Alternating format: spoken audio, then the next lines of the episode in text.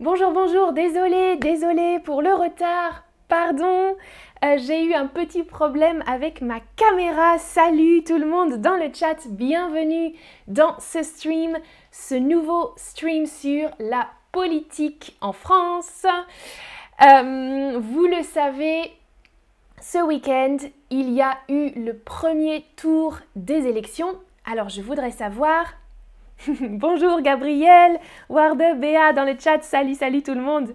J'espère que ça va. Dites-moi, est-ce que vous avez suivi ce premier tour des élections présidentielles en France? Est-ce que vous avez regardé ou bien écouté ou bien lu les informations hier soir, dimanche soir? Ou bien pas vraiment, vous n'avez pas regardé? Ou alors non, vous attendiez ce stream pour savoir? Ok, beaucoup, beaucoup me disent que vous avez regardé ou vous avez écouté les informations. Merci Jus dans le chat de me dire pas de problème. ok, certains n'ont pas suivi ou attendaient ce stream. Super. Alors, moi, euh, dimanche, donc hier, je suis allée voter, bien sûr. C'était le premier tour des élections présidentielles en France pour élire le nouveau ou la nouvelle présidente de la République, euh, ça se passe en général en deux temps, en deux tours. Donc le premier, c'était le dimanche 10 avril, et le deuxième, ce sera dans deux semaines, le dimanche 24 avril. Maintenant, on est dans une période qui s'appelle l'entre-deux tours, hein, tout simplement, entre les deux tours.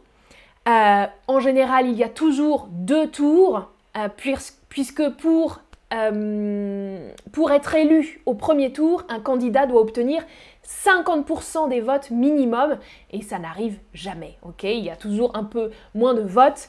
Euh, les votes sont un peu répartis entre les différents candidats. Donc il y a toujours un deuxième tour avec les deux candidats qui ont obtenu le plus de voix. Ce sera pour le deuxième tour. Alors je vois Mojim dans le chat dit j'ai regardé sur BFM TV. Ok, c'est pas forcément la meilleure chaîne d'information, mais oui, tu as dû voir les résultats bien sûr sur BFM. Ah, Maya me demande pour qui Pour qui avez-vous voté Je ne vais pas le dire, mais euh, le candidat pour qui j'ai voté n'est pas au deuxième tour. Malheureusement, je suis euh, très déçue et très fâchée de devoir euh, faire ce stream finalement. Peut-être que j'aurais été plus contente si mon candidat avait obtenu un meilleur résultat. Alors, on dit que les deux candidats qui ont obtenu le plus de voix ou le plus de votes sont encore en lice.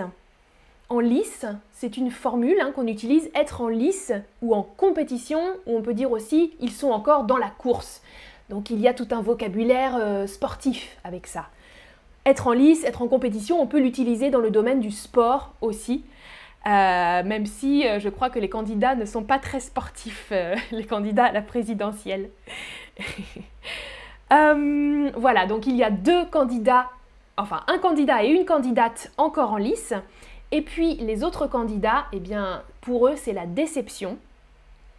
Mais il y a aussi euh, autre chose derrière la déception. Peut-être que vous avez entendu cette formule dépasser, dépasser le seuil des 5%. Donc on parle ici du pourcentage de voix obtenues au premier tour de l'élection. C'est important pour les candidats, pour tous les candidats, de dépasser, c'est-à-dire de faire plus que 5%, plus de 5% des voix. Pourquoi? C'est crucial à votre avis Alors, à votre avis, les candidats qui ont obtenu moins, donc qui n'ont pas dépassé, les candidats qui ont obtenu moins de 5% des voix, n'ont pas le droit de se présenter à la prochaine élection doivent soutenir le candidat ou la candidate arrivé en tête, donc le premier, ou bien ne se font pas rembourser leur campagne électorale, à votre avis? Je vois que vous connaissez la réponse, mais vous hésitez entre deux réponses. Alors, bien sûr que tous les candidats ont le droit, enfin, ce n'est pas une condition pour se représenter ou pas à une autre élection. Il y a d'autres conditions pour pouvoir se présenter, mais euh, le pourcentage n'est pas une condition. Et oui, dans le chat Katharina, Anne Hidalgo a obtenu moins de 5%, exactement. En fait, sur les 12 candidats, vous vous souvenez, je vous avais présenté les 12 candidats de cette élection, eh bien seulement 4 candidats ont dépassé le seuil des 5%, et donc seulement ces 4 candidats vont pouvoir être remboursés d'une grande partie de leur campagne électorale. Vous le savez, en France, les candidats, dans d'autres pays bien sûr, les candidats font une campagne électorale, c'est-à-dire que euh, ils, essayent d'attirer des électeurs, ils font beaucoup de choses, ils dépensent beaucoup d'argent avec des meetings, des réunions, des déplacements, etc. Ça, ça coûte beaucoup d'argent et en général, ils espèrent, tous ces candidats, dépasser 5% parce qu'il y a une loi en France qui permet de rembourser les candidats d'une grande partie, ou alors de la totalité, ça dépend, hein, euh, de leur budget de campagne. Voilà. Et donc là, effectivement, c'est assez euh, rare et assez impressionnant parce que beaucoup de candidats n'ont pas dépassé ces 5%. Mojim, le remboursement, c'est par l'État, hmm, par l'État français. Donc par nous, par les Français. On paye pour toutes ces campagnes, pour tous ces, papiers là qu'on a reçus dans la boîte aux lettres. Voilà. Alors, oui, pardon, j'ai une autre question pour vous, mais je pense que vous avez... Ah non, vous hésitez entre les deux. Alors, c'est une victoire, ou une défaite pour deux grands partis historiques de gauche, le Parti socialiste, et de droite, les républicains. Eh bien, c'est une défaite. Justement, Katharina nous a parlé dans le chat de Anne Hidalgo. Anne Hidalgo, c'était la candidate du Parti socialiste, donc un parti très ancien, hein, un parti historique. C'est une grande défaite. Anne Hidalgo n'a même pas fait 2%, elle n'a même pas obtenu 2% des voix. Identique pour Valérie Pécresse, elle a fait un petit peu mieux, mais pareil, elle n'a pas dépassé les 5%. Et elle, c'était un parti aussi très important, hein, c'est le parti de Nicolas Sarkozy. Voilà. Et donc, c'est une défaite, pas une victoire, une défaite pour ces deux grands partis historiques de gauche et de droite. Alors, Samy nous dit Je ne comprends pas, mais je suis ici. Bienvenue, Samy. Je parle un peu vite, peut-être, mais ce stream est pour un niveau, effectivement, un niveau élevé de français. Tu as d'autres streams, Samy, plus faciles, avec un niveau plus simple. Et là, ce sont évidemment euh, du vocabulaire un peu technique. Oui, Géraldine nous dit le vote est confidentiel. Et oui, on ne doit pas en général dire pour qui on vote. Bon, on peut dire un petit peu quelle direction on prend, mais pas le candidat ou la candidate. Alors, bien sûr, les candidats, je pense, si vous avez regardé les informations, les deux candidats euh, encore en lice ou en compétition, ce sont Emmanuel Macron et Marine le Pen, donc Emmanuel Macron, l'actuel président hein, de la République, qui a obtenu 27,8% des voix. Et puis en deuxième position, Marine Le Pen, qui a obtenu 23,1% des voix. Et juste derrière, donc je vous avais dit peut-être qu'il y aura des surprises euh, dans le résultat de cet entre-deux tours. Alors je ne trouve plus. Oui, juste derrière, il y avait donc Jean-Luc Mélenchon. Vous voyez, euh, c'était euh, très très... il y avait une très petite différence euh, de pourcentage entre Marine Le Pen et, Jean-Luc Mélenchon. Euh, voilà, mais il est troisième candidat, donc il ne peut pas euh, participer au second tour. Géraldine dit moi je dis à tout le monde pour qui j'ai voté d'habitude. Oui, bon moi aussi je le dis à mes amis mais je ne veux peut-être pas le dire en vidéo.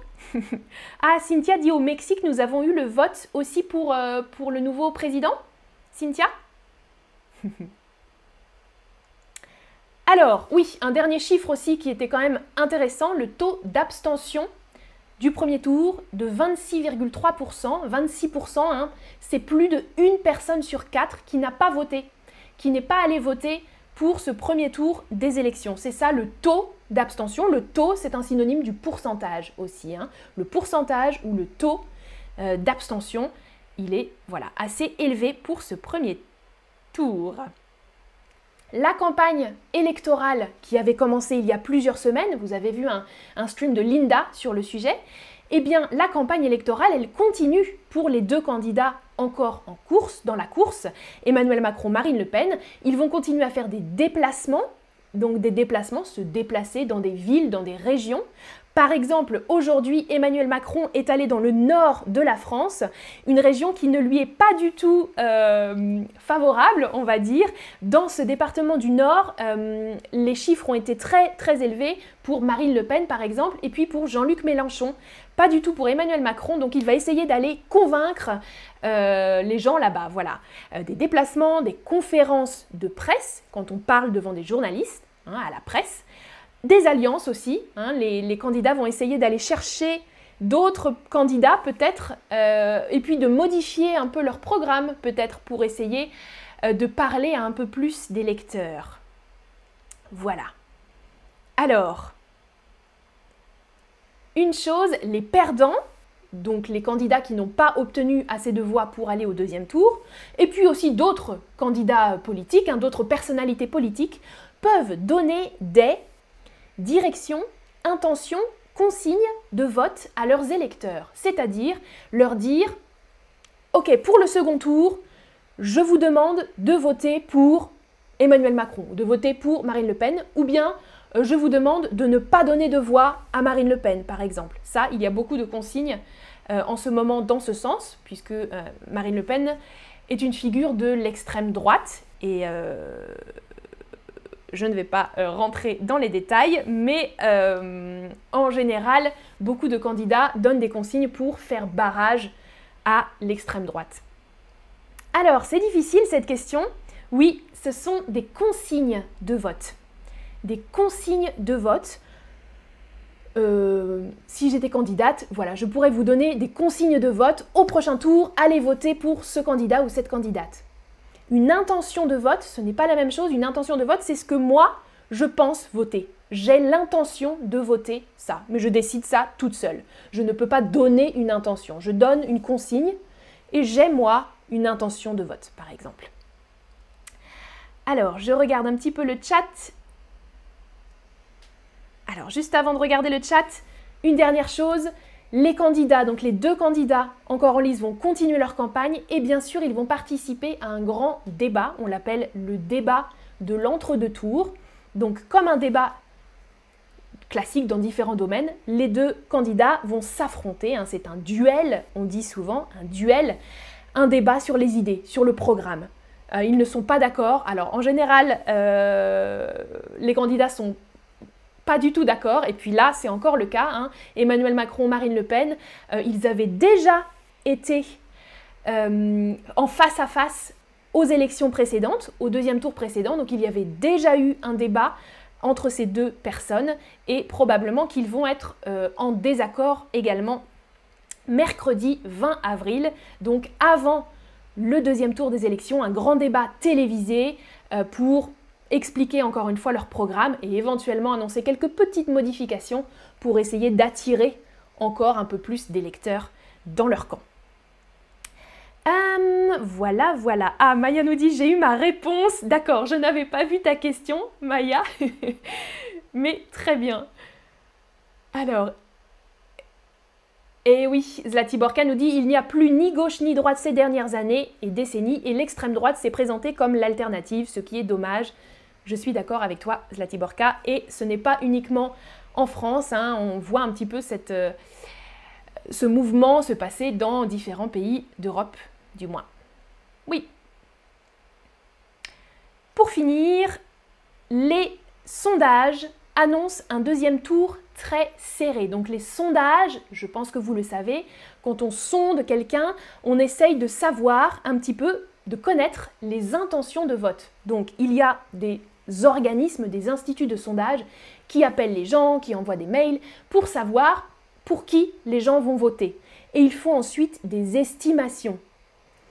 Donc, ces sondages, ces instituts de sondage annoncent un deuxième tour très serré. À votre avis, que signifie un résultat très serré? Est-ce que ça signifie qu'il y a un grand écart de voix, une grande différence de voix entre les deux candidats? Ou bien est-ce que ça signifie qu'il y a un faible écart une faible différence de voix entre les deux candidats. Alors, Alors, je vois, je vois beaucoup de smileys dans le chat. Très bien. Alors, je ne sais pas. À Cynthia. Ok. Mhm.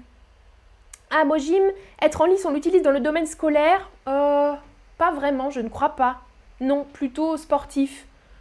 Euh, ouais, non, dans le domaine scolaire, on va dire plutôt être en compétition ou. Ouais, en lice, c'est vraiment pour des candidats, pour des, sportifs de haut niveau, par exemple. Exactement, si un résultat est très serré, il y a un faible écart de voix, pas beaucoup de différence de voix. Et là, apparemment, c'est ce qui est annoncé pour euh, ce second tour. Voilà. Voilà un petit peu de vocabulaire qu'on a vu aujourd'hui sur euh, la politique. Salut Tobias dans le chat. Alors, j'espère que je n'ai pas raté d'autres questions. Euh, si jamais, écrivez-moi rapidement dans le chat, mais je pense que j'ai vu toutes vos questions et tous vos messages. Merci beaucoup pour votre participation et à bientôt pour un prochain stream. Merci Katharina qui dit j'aime beaucoup cette leçon. Tant mieux si vous avez aimé parce que c'est difficile pour moi aujourd'hui de faire ce stream parce que j'étais triste des résultats hier soir et aujourd'hui très triste. à bientôt pour un prochain stream. Salut, salut.